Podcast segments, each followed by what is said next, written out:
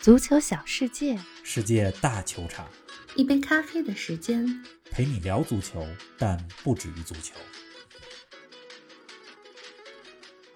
英超第七轮，利物浦二比二战平曼城，双方奉献了一场史诗般对决。如果你热爱足球，如果有一天你要去孤岛，请一定带上本场比赛的录像。这个周末，亚洲之光闪耀英超赛场，两位韩国球员表现出色。孙兴民的两次助攻帮助热刺立刻围拉，黄喜灿的两粒进球给狼队带来三分。曼联再次主场遇阻，索尔斯克亚面临新一轮信任危机。桑乔的使用手册还未找到，但未来一个月的凶险赛程却就在眼前。英超其他地方，小蜜蜂布伦特福德继续惊艳，利兹联收获首场胜利，英超本赛季首位下课主帅产生了。英超之外。拜仁和大巴黎均迎来联赛首败，皇马、巴萨同样低迷。更多精彩内容尽在本期足球咖啡馆。听众朋友们，大家好，欢迎来到新一期的节目。方老师你好啊！国内这十一都放假了，但我看你这几天够忙的。林子好，听众朋友们大家好，欢迎来到新一期的节目。希望大家十一假期过得开心。是我这几天确实挺忙的，没有假期，也没有周末。这两天在网上给一个全球青年创新大赛当评委。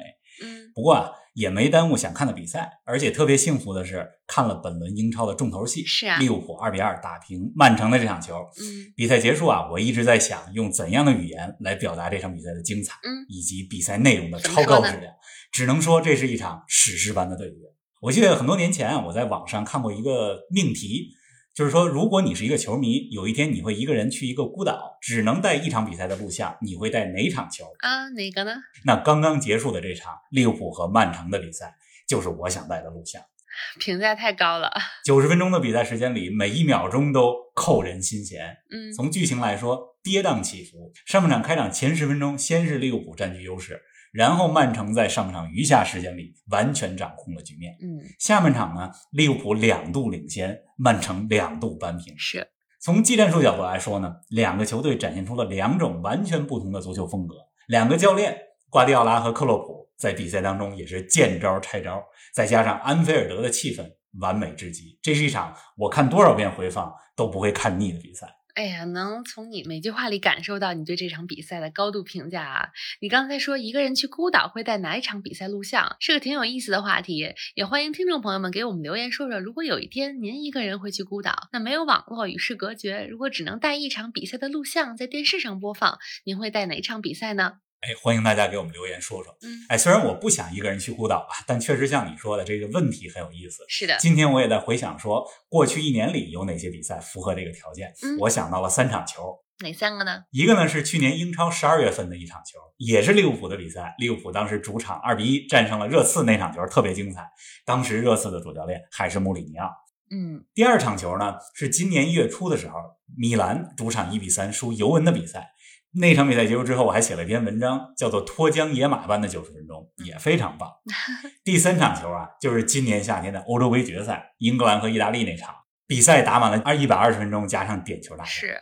好了，咱们不说孤岛了，回到本轮英超吧。好啊，哎，利物浦跟曼城这场球啊，双方最终战成了二比二，利物浦两度领先，曼城两度扳平。方老师，你觉得平局是个合理的结果吗？有不少人说利物浦没能拿下比赛有点遗憾，但是我想说啊，平局是个非常公平的结果。嗯，两个球队都打出了最高水平。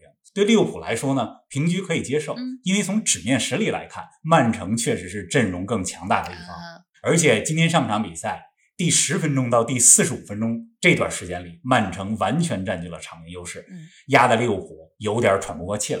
你看利物浦的出球都过不了半场，守门员阿里森被迫起大脚，到了前场就被曼城把球给控制住，不容易。而且曼城的左边锋福登和利物浦的右后卫老将米尔纳对位。米尔纳防的不错，但到了上半场后半段非常吃力，毕竟三十五六岁了，是啊，而且吃了一张黄牌。嗯，中场休息的时候啊，我都在想，估计克洛普会把米尔纳给换下来。嗯，但是克洛普呢，真沉得住气，中场回来之后没换人。是，到了下半场，利物浦呢逐渐找回了些比赛节奏，而且利用反击机会一比零领先，萨拉赫的助攻，马内的进球。那之后呢，被曼城把比分扳平了。扳平之后，利物浦又二比一取得了领先。嗯，必须要说，今天利物浦的两个进球都是萨拉赫通过个人能力创造出来的机会。一次是助攻马内得分，一次是自己小角度打门得分。哎，真是萨拉赫已经做到极致了。咱们总说萨拉赫有着神奇的左脚，是啊，当然了，大家都知道他右脚不太行。今天小角度射门进球，就是用他的右脚打进非。常厉害了，你想都做到这个份儿上了，绝对是巨星级的表现。必须的。但必须得说嗯，曼城在比赛的大部分时间里是更占据优势的一方，所以平局对利物浦来说不冤。正常的结局，对曼城来讲呢，过去一周的赛程真的太难了，客场打切尔西，客场打大巴黎，嗯客场打利物浦，这是三场球当中最后一场，能在安菲尔德拿走一分是可以接受的结果。而且今天啊，曼城运气有点不好，怎么呢？上半场创造出了很多机会，但是没有能够转化为进球。啊，同时，下半场啊，利物浦的米尔纳有一次防守动作是应该拿到第二张黄牌哟被罚下场的，嗯但是主裁判手软了。啊，不然曼城可以多一人作战。是啊你看瓜迪奥拉在场边特别气愤，难以置信裁判没有把米尔纳给罚下来。反正英超联赛还很漫长，这刚打到第七轮，这场战平之后啊，利物浦和曼城都在第一集团，嗯，平局是一个可以接受的结果。总之，感谢两个球队给我们奉献了一场无与伦比的比赛。是的，这个比赛结果重要，但是这个精彩程度也是非常重要的。这场比赛之后呢，我看各大媒体都对萨拉赫和福登的表现给予了很高的评分，看来是两位边锋抢尽了这场比赛的风头。方老师，你来评价一下萨拉赫和福登的表现吧。如果要我来评利物浦过去五十年来的最佳十一人阵容，萨拉赫一定会在其中。嗯今天对曼城的进球是萨拉赫在过去四年多时间里为利物浦打进的第一百零一个英超进球。是上周刚刚迎来了百球里程碑。对呀、你想，平均每年二十多个进球，可以说萨拉赫是二零一七年以来英超最稳定、最高产的射手。萨拉赫其实也代表了一种潮流，嗯那就是之前咱们节目里边说过的逆足边锋这个概念。啊、是的，萨拉赫呢是左脚选手嗯，但是他打的是右边锋这个位置，右路内切之后把球导到自己的左脚，这个射门很有威力。嗯你看今年的欧洲杯上，意大利的左边锋因西涅，嗯对吧？他是右脚选手，是但是打的是左边锋，也很有威胁。嗯，在那不勒斯也是如此，所以说这个逆足边锋是个潮流。新的趋势。这个赛季开始至今啊嗯，萨拉赫的状态非常火热，九场比赛进了九个球，送出了三次助攻，而且今天的这个进球，刚才咱们说了是用右脚打进的，是啊有点出乎人的意料啊。没错，有时候我听英超的解说啊，萨拉赫拿球的时候，解说员总会说，强调说萨拉赫拿球，球在他的左脚上，那意思是左右脚差别其实很大。嗯嗯再说说福登呢？曼城这场球的首发阵容没有传统意义上的中锋，嗯福登呢开场之后实际上是出现在假九号位的位置上，相当于中路的影锋。啊，首发阵容里边呢，出现在左边路的是格拉利什，嗯但是上半场进行到一半的时候，两个人突然换位了。福登换到了左路嗯，当然了，格拉利什换到中路的假九号位之后，也经常辅助左路福登的进攻。这么一个变化哈，曼城的左路进攻真是打活了啊。福登一次又一次的冲击着利物浦的右路，米尔纳有些招架不住，萨拉赫也回来帮着防守。这福登呢，是曼城这场比赛最有威胁的球员。到了下半场，曼城第一次扳平的进球就是由他打入的厉。害，热苏斯摆脱了利物浦的防守之后，把球分给左路的福登，福登小角度打门，那个球打得非常精准。嗯，你刚才说萨拉赫、福登这两个球员抢尽了这场比赛的风头，确实是这样。但是萨拉赫和福登代表的是又是两种不同的潮流。两种风格。萨拉赫呢是逆足边锋的代表，左脚球员打右边锋。那福登呢，则是一个能打前场多个位置的球员，既能打假假九号位，也能打边锋。哎呀，你看从这一场比赛当中就看到这么多先进的战术潮流，以及这两位发挥出色但是风格非常迥异的前锋队员。呃这就是为什么把这场比赛称为史诗般对决的原因。嗯，听你描述也真的能感受到这种能称为史诗般的理由。您正在收听的是《足球咖啡馆》，一杯咖啡的时间陪你聊足球，但不止于足球。欢迎您在各大音频平台关注我们的节目，同时欢迎关注冯老师的足球评论公众号“逢球必侃”，让我们一起聊球、砍球、追球。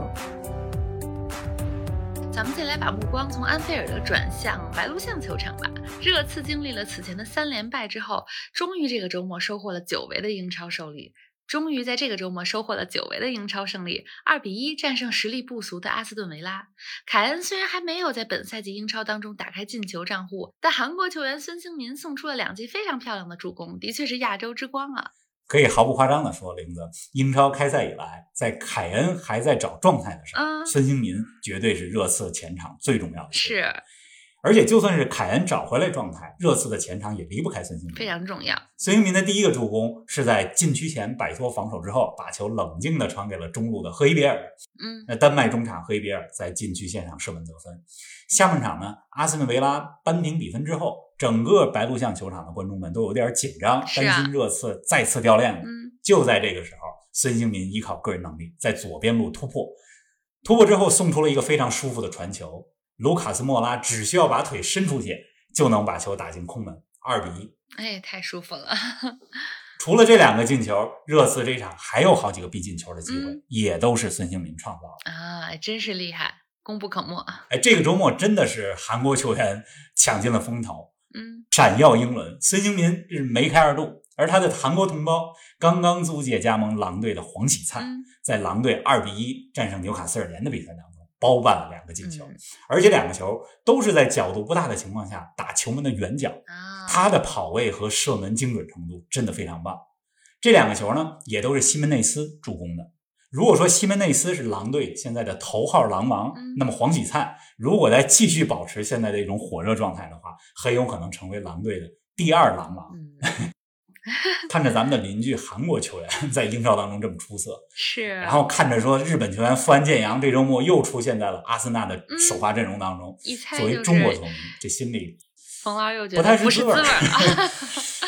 呃，昨天我看到这么一个消息啊，说日本前国脚本田圭佑说，说中国队很难打进卡塔尔世界杯，嗯中国队已经沦为亚洲三流球队了。我看也有中国球迷在评论区说，说本田圭佑怎么能这么说呢？说的不太客观啊。怎么中国队已经亚洲三流很长时间了，不是最近才沦为。说的有道理，哎是开玩笑归开玩笑，下周就是国际比赛日了，中国咱们的国足要打越南和沙特，还是希望国足能打好比赛吧。是啊，也跟大家提前预告一下，我们下期节目呢将在北京时间的十月八号周五的早上播出，给大家带来中国和越南比赛的赛后评述。那咱们还是先回到英超，再来说说曼联的比赛吧。曼联本周末主场一比一战平了埃弗顿。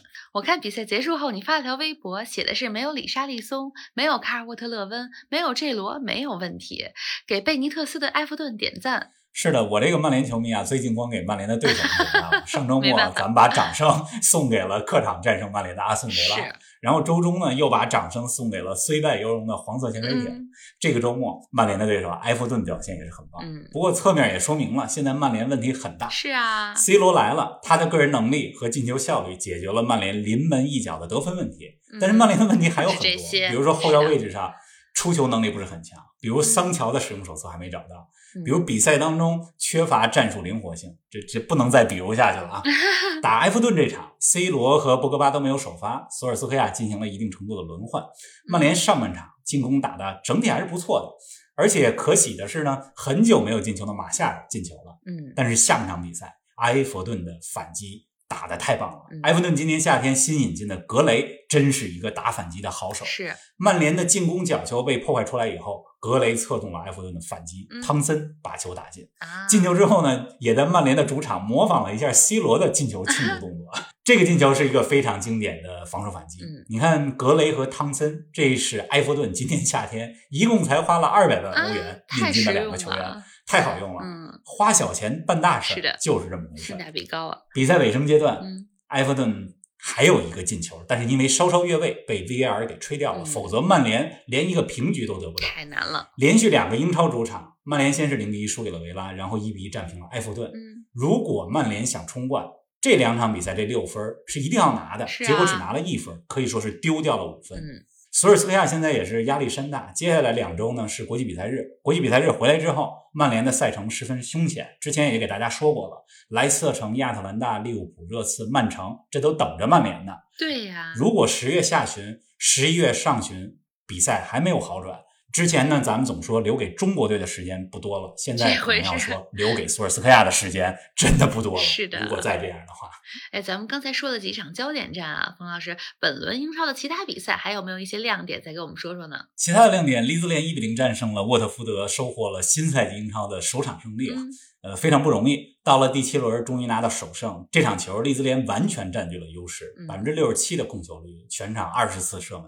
如果运气稍微好一点的话，比分不止一比零。是第一场胜利，对于利兹联来讲，这个信心非常关键。而且别忘了，利兹联队伍当中还有不少伤员，班福德、艾林、科赫等，他们都回来之后，贝尔萨的球队表现的应该会更好。嗯。期待一下这场比赛啊，输给利兹联的沃特福德在输球之后呢，炒掉了主教练穆尼奥斯。这个我不太理解，怎么呢？四十一岁的穆尼奥斯上赛季呢，他带领沃特福德打回到了英超。嗯，本赛季前七场作为升班马赢了两场，是啊，这成绩我觉得说得过去呀，可以了。我看有统计说，沃特福德过去十年里边换了十六个教练，真的是一个非常爱炒教练的对，喜欢炒教练，就是喜欢干这件事。对，这轮还有一个。另外值得关注的事儿，上期咱们英超早咖说过，英超最亮丽的风景线，小蜜蜂布伦特福德是的，这轮又赢球了。哎呦，真是不错！客场二比一战胜了铁锤帮西汉姆联。作为升班马，前七轮三胜三平一负，拿到了十二分。嗯，这个成绩非常棒，而且距离榜首的切尔西只有四分的差距，给布伦特福德点赞。好了，这轮英超就说到这儿吧。嗯，哎，咱们这期节目呢，虽然叫英超早咖，不过还是再说几句英超之外的事儿吧。刚刚过去的这个周末，大巴黎、拜仁、皇马、巴萨几支强队同时输球，这还真挺罕见的啊。王老师，这几场比赛你看了吗？巴萨和马竞的比赛我看了全场，其他比赛看了赛后的精彩片段。嗯，巴萨这场球啊，以前看巴萨很享受，现在我看巴萨很痛苦。是啊。他们客场零比二输给了马竞，而且为马竞打进第二个球的是去年夏天巴萨放走的苏亚雷斯，看了真叫一个心酸。是我很少会说咱们应该让哪个球队的主教练下课，但我确实啊看不到巴萨在科曼的带领下能有什么美好的未来。不到希望。当然了，巴萨的问题是体系化的，从上到下。皇马这轮也输球了，一比二输给了吴磊效力的西班牙人。这就意味着马竞、皇家社会、皇马三个队现在目前是在西甲并列第一。我相信这个赛季的西甲竞争会非常激烈。嗯，我不太看好皇马或者巴萨夺冠。咱们西甲专题过一周左右也要播出了，到时候再跟大家详细聊聊西甲。嗯，另外大巴黎啊，在法甲当中今天输给的是雷恩。嗯，雷恩的主教练是北京国安。前几年的主教练热内西奥，这场球雷恩赢得非常漂亮。嗯，德甲当中呢，拜仁输给的是谁呢？是他们的苦主法兰克福啊，之前就输，上赛季就输过，而且比分也是一比二。